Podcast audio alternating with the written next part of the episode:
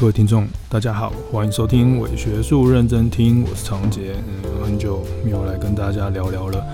前几集我们找了 Chris，然后聊了这些刨冰等等的事情，这样子。然后今天又轮到我自己一个人来跟大家聊一些最近发生的事情，或者是看的东西，这样。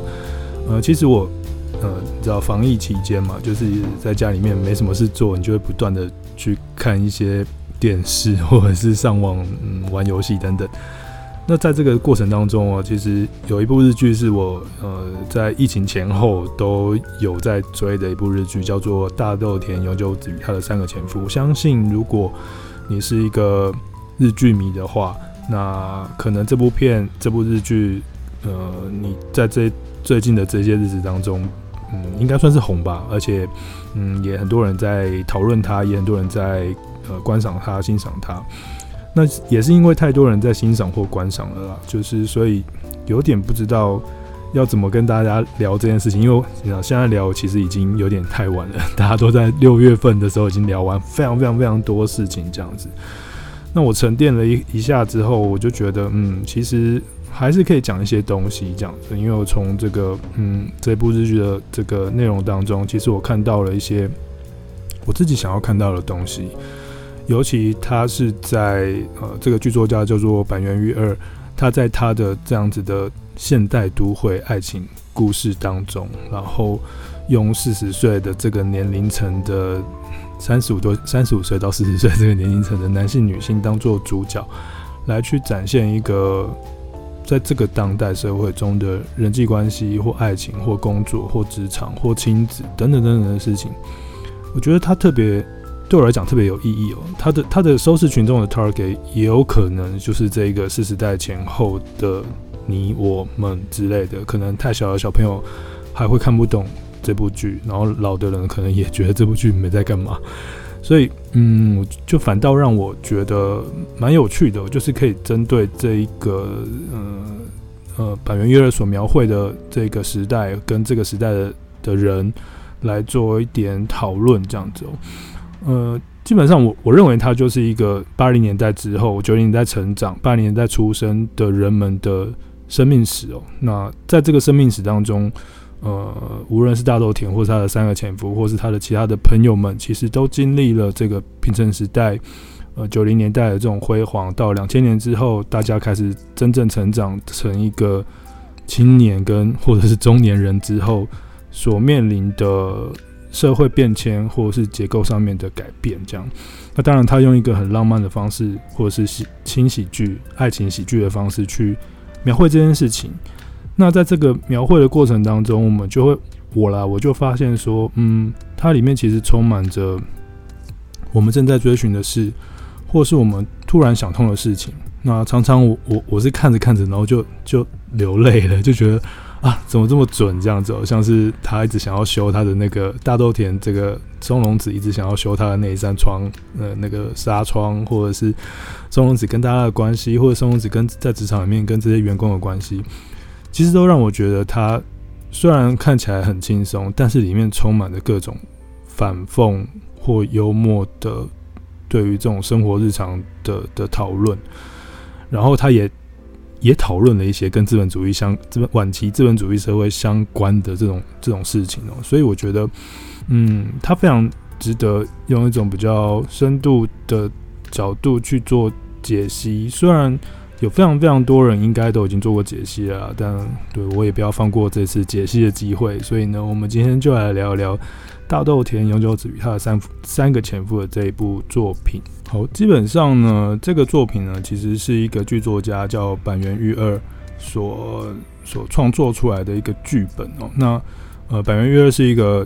对这几年就相当红的一个一个剧作家。那很多文章或者是其他人的讨论，也绝对离不开坂元裕二这样子。那因为他的剧本，比如说之前二零一七年的时候的那个四重奏。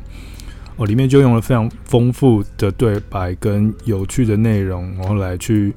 呈现了这四重奏里面的主角之间的关联性哦，又很幽默，然后又有点哀伤，又又有点好笑，又有点讽刺。那所以一样的，在这样子的情境下哦，这呃这种脉络下，那大豆田永久子跟他的三个前夫的这部作品，其实其实也是一个非常幽默，然后兼具深浅度，就是你要看浅的轻松也可以，你要深度看也可以的一个，我觉得是一个开放式的一种一种作品这样。那呃，嗯，在这个作品当中，其实我觉得有一个很重要的说故事方式，就是透过那个口白来来带这呃十集的内容。那这个口白说得很好，那口白是一个叫做伊藤沙莉的，其实是蛮有名的，最近还蛮有名的年轻演员。我本来以为这个是一个老人、中年人的声音，就他是一个你知道少女的声音。然后他把这个故事讲得非常清新幽默，而加上松隆子，你知道四十他四十三岁了吧？对，四十三岁，在这部片中依然看起来是一个成熟大气的样子。我们从小看松隆子长大，这样，然后终于。终于，他变成了一个中年人，但是他还是一样很漂亮、很可爱，展现出他的演技跟他的内涵的气质。这样，再加再再加上冈田将生、呃角田晃广，然后还有松田龙平厉害的松田松田龙平的这种对角色的诠释，展现出那种耿直任性的男生，有点像小孩的男生的那种样子哦，让这样子的排列组合，让这部片变得是一个。嗯，非常有趣，然后动态非常的活跃的一个嗯清新小品，对。但其实我不觉得它只是清新小品，它其实里面充满了很多大人的思考，这样。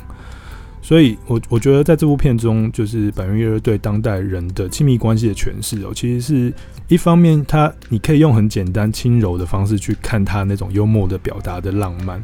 另外一方面，你可以比较深度的去。思考到他指出了这个年代、这个时代的各种不同的人际关系也好、职场议题也好，它的脉络其实是还蛮清晰的，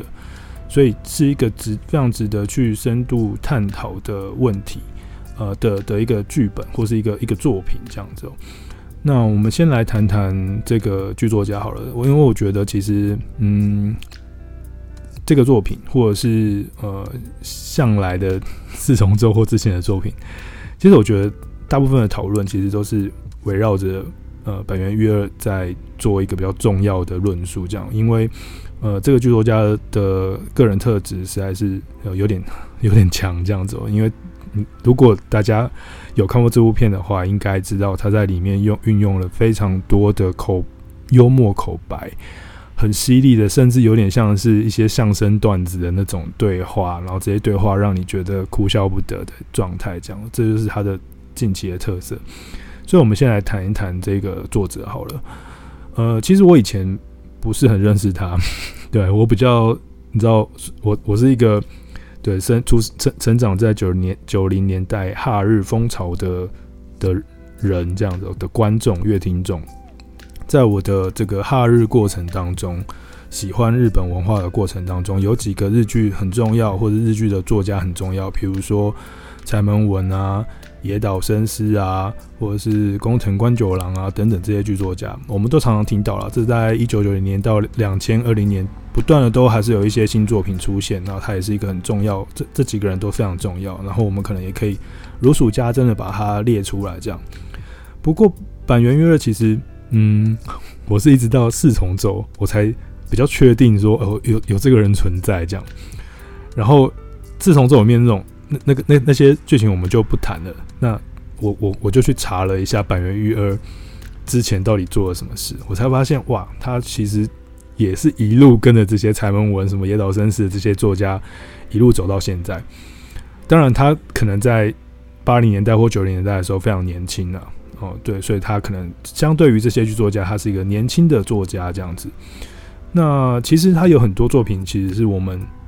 原本就还蛮知道的作品，但是可能以前没有发现说原来他是本源育二的作品。比如像是呃《东京爱情故事》的编剧这样子，哦，他在一个一九九一年的时候就以一个非常年轻，十九岁吧，还二十岁的姿态，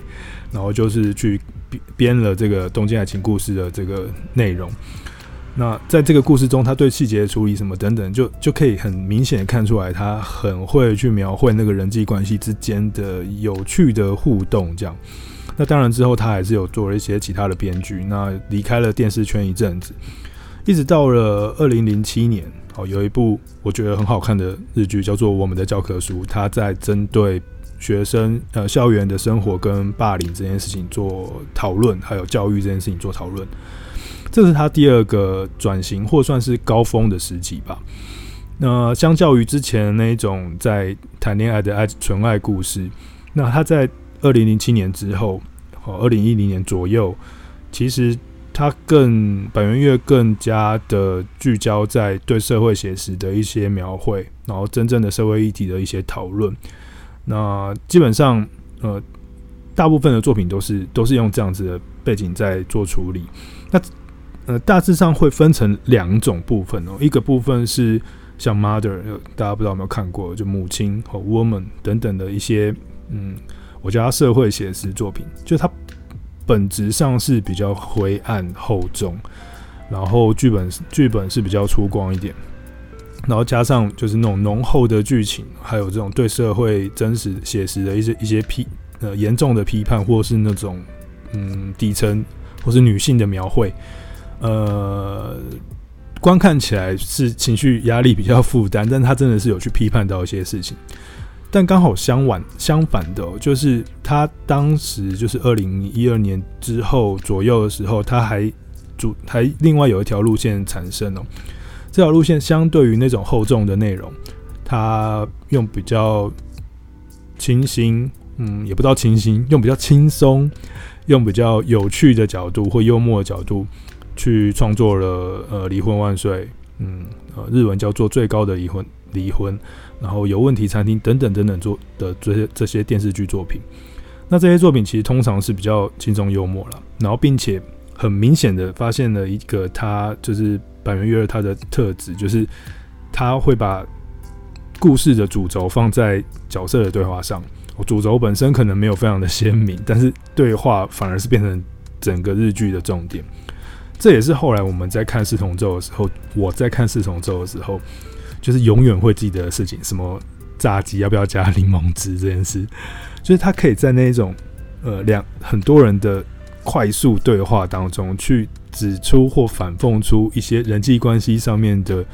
莫名其妙的矛盾或幽或幽默感。所以呢，呃，如果我们要说刚刚讲那些比较社会批判的，我们的教科书等等的那条路线的话，呃，百元月在近年，就是大概呃这一两年、两三年的过程当中，他转向了第三个时期，就是他更加的喜欢运用比较开朗、光明的场景来去描绘当代人的亲密关系或人际关系。啊，或许他是用纯爱的故事，或许他像四重奏里面有一点点像是侦探或嗯奇怪的解解谜的故事，但他都还是用了一个很轻松的方式去谈论它，然后去把这些角色的对白设计得非常幽默且富人生的哲理，然后在这个哲理中暗藏一些社会写实、社会现实的问题，比如说离婚啊，比如说单亲家庭啊，比如说。家庭不和谐啊，外遇啊，乱伦啊，偷偷的骗人啊，什么等等的这一些呃呃当代社会的问题，工作上面的也有。那尤其在第三个阶段，就就像是现在这个四重奏或者是大豆田的这这个阶段哦，你可以更更容易的发现，坂元月很喜欢描绘一种情境，那种情境就是一群人莫名其妙混合在一起，然后莫名其妙的分开。那那个混合在一起的时候，聚在一起的那段时光，短暂时光是一个是一个幽默、欢乐、美好的时刻。尽管里面有很多问题，有很多冲突或挣扎，可是角色们在这些矛盾的对话或者是这种应对进退当中，试着逐逐步的去试着梳理与对方的关系跟自己的内心，然后来达到某一种成长。可是那个成长真的发生了什么事吗？或是那种在这个过程中对社会议题的讨论，真的发生了什么事吗？他通常也没有真的解决这件事情，就是给你给观众一个大量的留白，或者是一个美好的幽默感，然后就就结束了这样子。所以很多人在在看大豆田的最后一集的时候，都说：“诶、怎么莫名其妙就结束了？”其实我觉得他没有莫名其妙，他是一个。很完美的结束，就是人际关系不就是这样吗？我们的情感，当代的情感，等到你到了四十岁之后，其实回头看，那也就是长得这个样子而已啦。所以呢，我觉得这样的手法哦，尤其在这第三次的转折当中哦，就我看来，觉得他还挺后现代的，并且他还蛮去批评了，或者是去针对了这种所谓的晚期资本主义社会的一种描绘，这情境的描绘。我觉得他用了一个很浪漫喜剧的手法去刻画了这些人物关系跟内容。那我们接下来就从两个面向来看好了，一个面向就是从比较清新的、轻松的角度去看这些人物这样子，然后另外一个面向就是从比较批批评式的角度去看他所描绘的这个社会这样。嗯，基本上我觉得，呃，大豆田，等一下我们就用大豆田来讲这部日剧。简称这部日剧，我觉得大豆田他有趣的地方是在这个剧中的所有的人，他们都是一个脱离了那种传统社会连带或者是社会想社会关系想象的人们。你看嘛，就是他们是离婚的人，然后他们不是一个真的很成功的，就算他当了社长的这个大豆大豆田永永久子，他还是一个那种两光两光的，然后去那个做体操的时候还会跟别人做不一样的。的方向这样子，然后里面像那个四川十日子，他的好朋友后来死掉那个人，他这辈子一直在逃避嘛，他没有做成功任何事，可是他一直在鼓励其他人说啊，我们就可以这样啊，可以那样啊，但最后他什么事都没做成，他连他要画的那个漫画，他画完了，但是他来不及去去去去投稿去得奖这样，然后里面像是呃松田龙平哦，他就是一个。呃，以为自己很低调，但是很多人喜欢他，但他觉得自己是一个很低调、很想要低调的人，或者是像那个很小气的角田晃广，对，他做事情都很计较，然后或者像是一个不懂人情世故的那个律师冈田将生，所以呃，在他的这个剧里面哦，其实这一些人生百态都是一些没有社会少数了，也不算社会少数，就是一些比较。跟我们传统想象的那种社会角色、成功的状态、成功的人士的想象好像不太一样。他都是一些带着一些缺陷的人，然后在这一呃没有没有长得很成功的大人，在这个四十岁的年代中，然后在这部戏里面做一些互动。那这整个戏其实算是一个呃爱情的喜剧。那但是其实它主轴也不一定是在爱情，它也没有那么浪漫。它里面的角色其实。呃，很挣扎哦。一方面，他们遵守或想要就是呃符合传统的这种社会的关系或社会的连带，比如说母子关系啊，比如说哦，他们想要再进到一个新的恋情当中啊，或者是他们也是期待结婚啊。可是同时，他们又背离了这些传统的关系，比如说亲子关系中，他们女儿拿女儿女儿会一直照顾妈妈，对不对？然后这种离婚的呃先生会回来一直关心你的前妻，然后你想要谈一个新的恋爱，可是总是都谈不好，总是都谈不成。那你跟你爸爸或是跟你妈妈关系就像那个谜一样，或者是你一直在逃避。所以这部片就是他又想要符合那个传统年代所建立起来的结构，但其实他不断的在解裂解跟崩解中，这还蛮符合晚期。现代资本主义中的这种情感或亲密关系的流动，无论你是从 Giddens 或是从 Bowman 来看，它就是一种纯粹关系，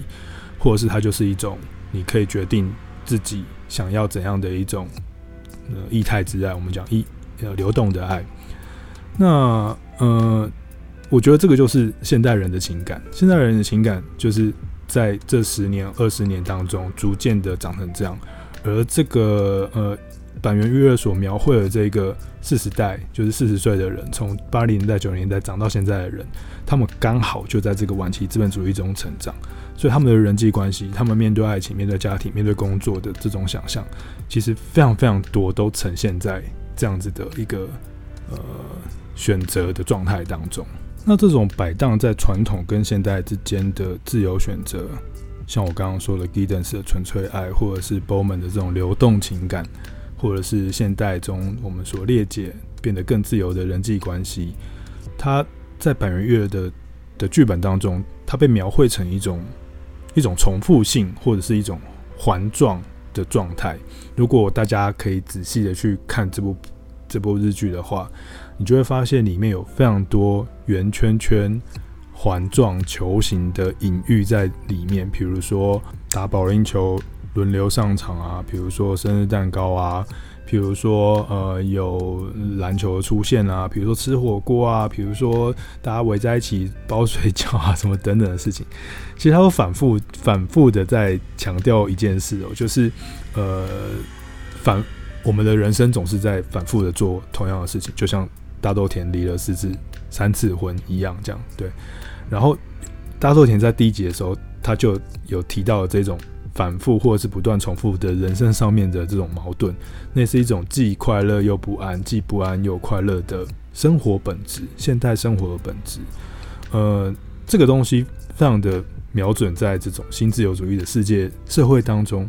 我们同时面对选择的自由，也同时面对维护自己安全的维系。就是我们当我们拥有更多的选择的时候，我们就要去承承担那个。就是保守，没有保守的这种风险。当我们想要更安全的时候，我们可能就要失去一些选择。所以他，呃，百元月就在这样的剧本当中，不断的去描绘这样子的挣扎，然后它形成了某一种持续运作的重复性。当我选择一的时候，我觉得二好像不错；当我选择二的时候，一又好像不错。所以，呃，这里面的主角其实就不断的困在这样子的循环当中去，也不算困在了。他们很乐于在这样的循环当中去，呃，过他们的人生，或者是他们甚至看穿了这样子的人生的的原理是什么？它就是一个不断不断的重复的过程。那其实还有另外一个东西，我也觉得蛮有趣的，跟这个重复的过程，或是不断的不断的去流动的这种现代情感，或者是我们说晚期资本主义社会下的这种亲亲亲亲密关系。就是他为什么要用三个前夫的这个三来当做数字哦？他可以选择两个前夫，一个前夫。对，他运用了设计了三个男生来当做大豆田的前夫，我觉得是有一个有意识的呃剧本设计哦。因为三这个字其实它是一个不稳定的数字嘛。哦，如果我们可以可以想象到那个嗯日本神话故事里面有没有，就是天照大神须佐之男跟。呃，月读大神哦，是三三个神明之间的关系，它就是一个三的关系，然后它也是一个三角形的关系，然后并且这个三的关系呢，形成了一个不断流动、不断变化、不稳定的一个结构。那呃，百元裕二他也是运用三这件事情来当做让他们之间关系不断变化、不断产生运动的一个一个一个数字哦。所以其实三这件事情在整部作品当中非常疯狂的出现，比如说那个三次那个那个律师好，三次考司法考试都落榜这样子哦，或者是那个大豆田的爸爸，他选了三次的那个委员立委啊，不是立委议员，他也都没有选上。然后那个很抠的摄影师，然后他那个很小气的给他的助理三百块买晚餐。或者是那个后来死掉的好朋友四川是日子，他手机掉了，对不对？他不在意，然后三天之后才发现，那也太夸张这样。所以其实如果你去仔细的看这部片子里面，三这件事情也是一个不断被提出来的的的的数字，神秘数字这样。它也是跟前面一样，我觉得它呼应的是人生的重复性。那在这个重复性当中，其实它是一个不稳定的。那不，这种不稳定的重复性，在每一次的重复当中，都不小心的或更深入的去描绘了人生的立体性，包含了大豆田的立体性，包含了这些前夫的生命，他们都在不断、不断的重复当中，去让让彼此有新的感受或讨论出新的东西。坂元裕二自己是这样子解释三的意义的。他认为说，如果是两个人是对立的话，就算他们如果是二的话，那就算他们是对立，他最终最终也有可能会形成一个稳定的关系。那个稳定的关系，要么就是对立，要么就是统一嘛。对。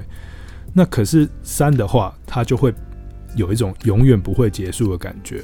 那对于坂元裕二来说，他觉得三这个数字就是拿来破坏稳定跟平衡。然后造成这种强化亲密关系中，好也不一定亲密关系，人生中的这种流动性。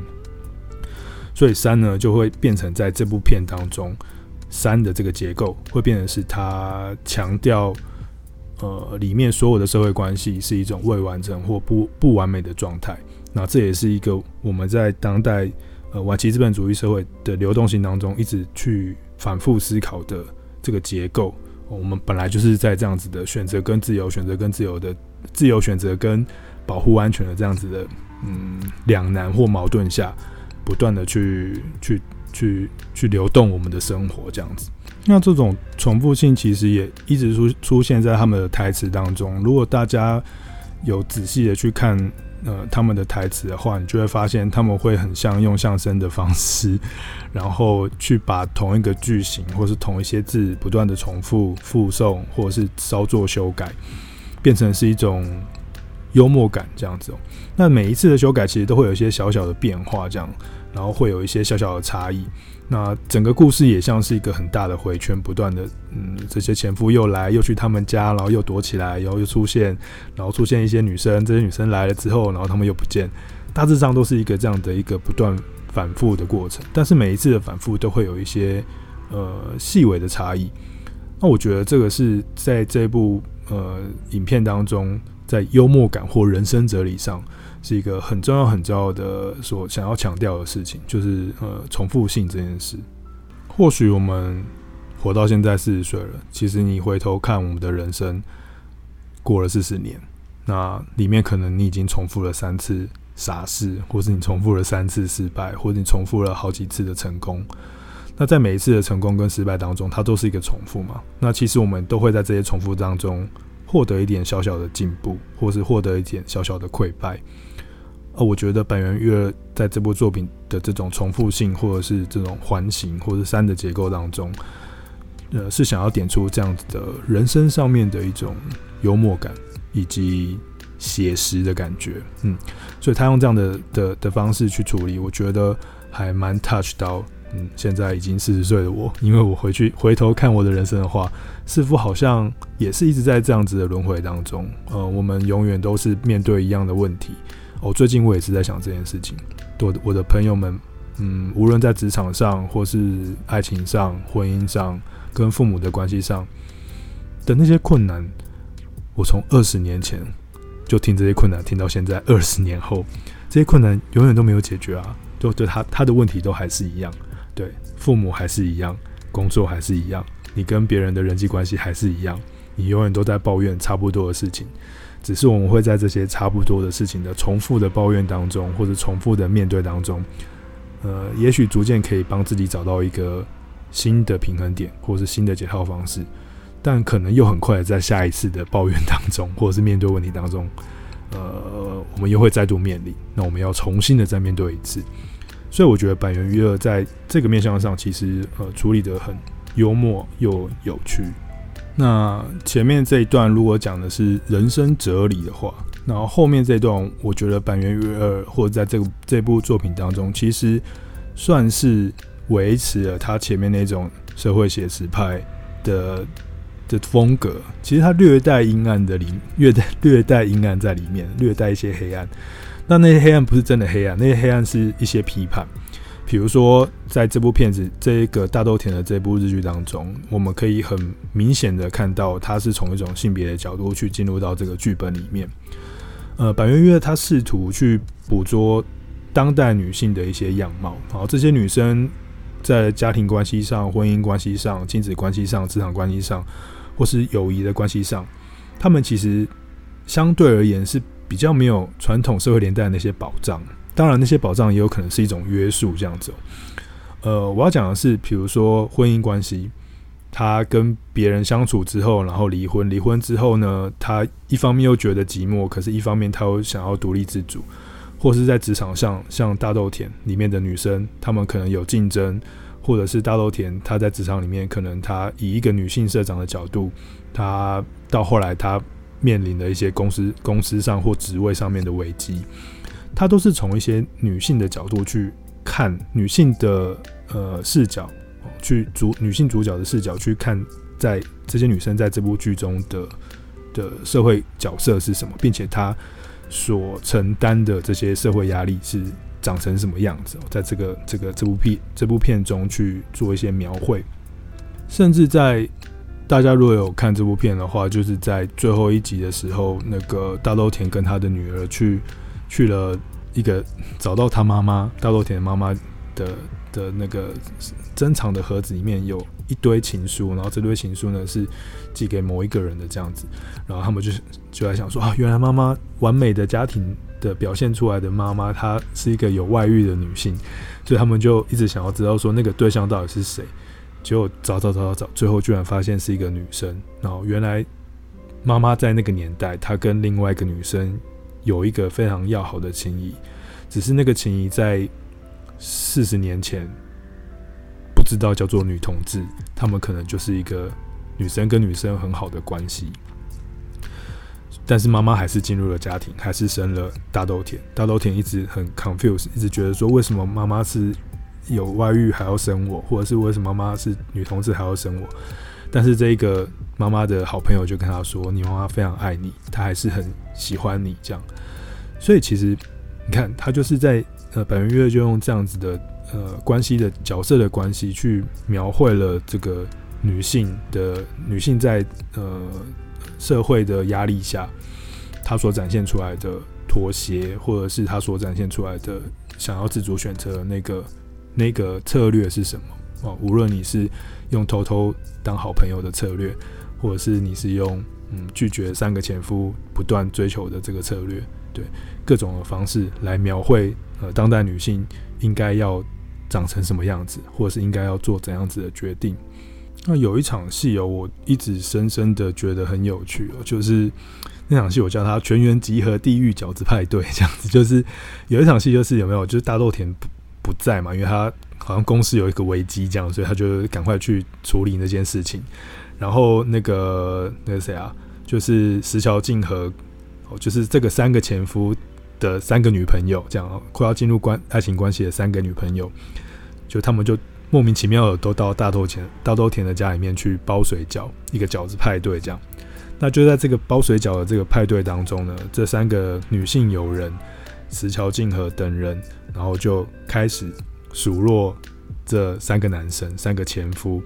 哦，分别说了他们不好的地方，也说了他们好的地方，然后最后这个饺子派对结束之后，他们就各自都分离，没有产生就是爱情关系这样。那这其实也很有趣，就是大豆田在这场戏里面是很大段一段戏里面他是不在的，但是他的缺席等于是他的在场，就是他们到他们到了大豆田田的家里面去，然后这三个女生代替的大豆田的角色，分别从三种不同的角度或视角去。批评了这三个前夫，对，哦，并且说出这三个前夫他们对女性的依赖，跟他们到底哪里不对或哪里不好。那这三个前夫也无从辩解。他们虽然一直在想要说些什么，可是他们一直很紧张，把那些水饺都包错这样子。他是一个一个控诉这些男性的的场面。那大豆田虽然不在，但是。她在这个场合当中，像是一个至高无上的女性角色一样，去去面对，或是去去指指出了这些三个男生、三个前夫的，嗯，在关系上面的不对，或者是关系上面的带给她的压力，或者是带给她的不好的依赖，这样子。所以这个这个这个场面也也是非常非常从性别角度来看，也是一个非常精彩的一个一个很有趣的的。第六集吧的一个场合这样子，那另外一个我觉得我一直很关注，然后我也觉得很有趣，但是比较没有什么资料在谈这件事情的的的主题或是的重点，是我觉得在这部呃大豆田的这部日剧当中，充斥着大量的时装品牌跟设计师的家饰用品，还有各种不同的名牌电器，我觉得很有趣，就是。他根本就是一个你知道，长成四十岁之后，对？你你你八零八零年代九零年代出生，你长到三十五岁四十岁之后的一个生活风格的行路，就好像告诉你说，你必须要选择这样的生活风格，才是一个奢华的大人应该要有的样子。你要选择一个方式，或者选择一个购物或消费的状态，去让你的生活风格满足成这个样子。你可以看到大豆田这个松隆子他身上穿的各种不同的 Prada，或者是 Gucci 啊，或者是什么 Caban 啊等等等的日系或者是欧系或者是美系的品牌服饰，就连那些睡衣或者是运动服装也都是一个大牌子这样子哦。然后他们家里面男生也好，女生也好，他们家里面的所有的家饰用品，沙发、台灯，然后柜子。都是一些动辄十数十万的、十几万、数十万的的的的家品呃设计师品牌的家饰，所以我觉得这个东西是是呃百元月或者是这个剧组他们有意识的去打造出一个呃四十岁的人们他的生活应该要有一个怎样子的时尚状态，那。这一方面是为了这部片子要好看嘛，因为里面要有各种不同很欧夏雷、很时髦的东西。可是另外一方面，它其实要谈的是，呃，生活风格，就是我们的我们这个四十岁的人，或者是八八零年代出生的人们，到了这种快要中年的阶段的时候，我们是不是拥有更多的购物的权利或消费的权利，去选择自己？生活风格中所应该要组成的品味，然后形成某一个阶级。这一方面是正向的，去讨论生活品味跟时髦；可是另外一方面可能是负向的，他去讽刺了这些生活品味跟时髦。我觉得最讽刺的是，呃，剧中的这个行路就算了，那这个行路延伸出来，就是这些名牌的服饰延伸出来，有超多网站。他们会把这里面一件一件的衣服，一个一个的品牌的家电用品，变成是呃网站的讨论，然后呢还附上购物网站的连接，就是你可以依照这部日剧里面的 按图索骥的方式，来去购买到身为四十岁的中年人、中产阶级有品味的人们应该要有的生活方式，然后你就好像可以自主选择了你的这个生活方式。打造出一个适合你这个四十岁人的生活风格，我觉得很有趣哦。就是他会用这样子大量的奢华的消费主义的场景，跟他的延伸出来这些网站，来去思考到，或是来去批评到，嗯，或是反讽，或是幽默到这样子的一个，嗯，四十岁的时候的人的这种生活情境或者是生活状况，它反映出来的当然也是一种个人主义上面的一种。嗯，抉择或选择，呼应到前面我们谈的这种晚期资本主义的这种选择性、自由选择性的问题。总的来看，其实我觉得这部片哦，就是日这部日剧啊，我从第一集看到最后一集，我觉得它就是一个很时髦、很时尚的影片。姑且先不论那些日呃作品中有趣的部分，或者是那些什么对话，它的场景、它的服装、它用的东西、它的。片尾曲对不对？然后它的那个里面中间的伴奏，这这个呃剧中的配乐都非常的时髦，就是很有时尚感、欧夏类的感觉。我我们从那个 C-mail 的呃一个社会学家的角度来看，这个他所设定的这个时尚感特别有趣哦。就是那个 C-mail 在在讨论时尚的哲学的里面哦，其实他就讨论时尚的社会学了。讨论时尚的时候，他他。讲出了他定义的时尚是一个状态，那个状态就是企图将呃社会群体跟个体的两种对立的景象做一个完美的调节，它就是时尚的历史。就是什么叫时尚？就是我个人一方面想要成为我自己，要区异跟别人不一样，所以我要展现出一个更好的品味或者是生活风格。可是，在我在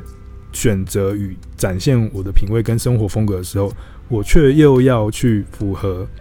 大部分的社会结构中，或者是这其其他人的群体当中，大家所追求的，或者是或者是形成了一个大家所追求的某一种一种生活类型，或是美学的状态。那实际上就是不断的在个人跟社会中去做协调，所产生出来一种一种美学的典型。所以时尚才会一直不断的变嘛，因为这个不断的变就是个人跟集体之间的互动。那我觉得这部片其实还是一样在讲这件事情，那就就还是关联到前面的，就是在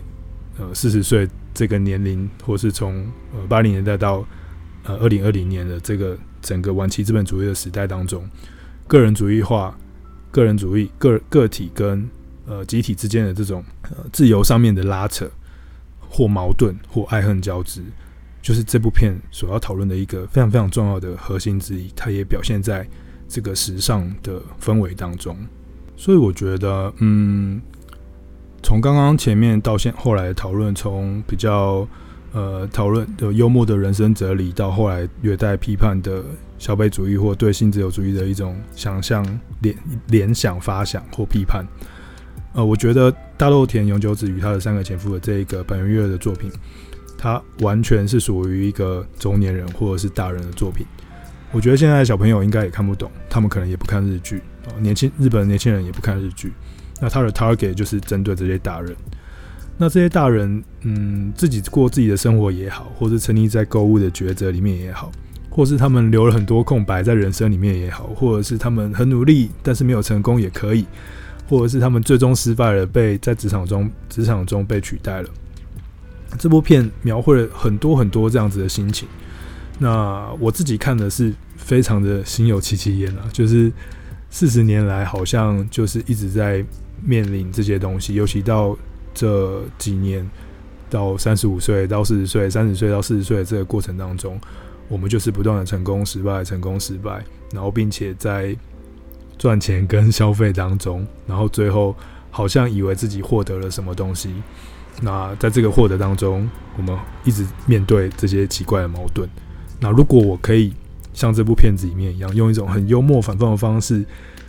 去回应了我的人生。那好，很好。那也许我就变成了一个还蛮成功的大人，这样。所以大家在看这部片的时候，有什么想有什么感觉吗？对，你有觉得你自己在这部片中成长了吗？或许就是代表说你已经变成了一个嗯现代当代的大人的这个模样。其实他其实这部片它的收视率并没有真的非常好。对，可能还没有比什么东大特训班好，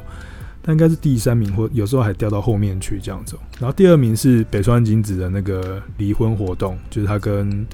英泰演的那部片子，就是以离婚为主题的。那很有趣哦，你看本季的这一个第二名跟第三名，离婚活动跟大豆田永久子与他的三个前夫这两部日剧，分别就是用离婚跟各自幸福作为主题。那他们也都。不强调说，嗯，他们不会强调说你一定要，你一定要跟你的感感情关系一定要稳定下来，或是你的感情关系一定要要要有什么很传统的想象，它都是很流动的，或是很弹性的，或是很强调个体自己做选择的。就像是大豆田讲的，他不会因为寂寞而去找一个人来陪，他最终最终他没有在三个前夫或另外小田先让 那个片子里面。选选择任何一个人当做是他的对象，他选择了自己继续过生活，而且你看最后帮他修纱窗的还是他爸爸，对，他选择了自己，所以呃，我觉得这一季的几部日剧，或者是像这个离婚活动跟大豆田这两部日剧，其实都很明显、很明显的表现了出呃这种晚期资资本主义社会中的这种个人主义化的感情关系。跟这种个人主义化的幸福的定义，那当然这其中还是很多矛盾跟挣扎了。那只是我觉得，在这个大豆田的这部戏剧当中，它有一个非常有趣且开放性跟未完成的那种诠释，让我们这些观众已经成为大人的观众，在观看的过程当中，好像获得了，好像啊，好像获得了一些你知道有趣的启发或者是一些灵感。对我自己看的是，常常会觉得哇，嗯，很有感觉，这样子哦，会笑，会大笑，或者是会有点难过。那不知道你们看了之后会有什么感觉呢？嗯，好，那我们今天的伪学术认真听就谈到这边了。那下一次如果我们还有什么更有趣的议题，或者是哦，我很想要谈一个东西，就是我准备了超级久，就是有一本桑德的书叫做《成功的反思》，我准备了一个月吧，但是因为我觉得延伸太多了，这样有点不知从何讲起，所以我就跳过它，然后先来谈谈这部日剧。那如果你已经看过了，希望今天的节目可以对你有一些嗯想法的延伸。如果你还没有看过，那希望你可以去享受一下这部日剧的感觉。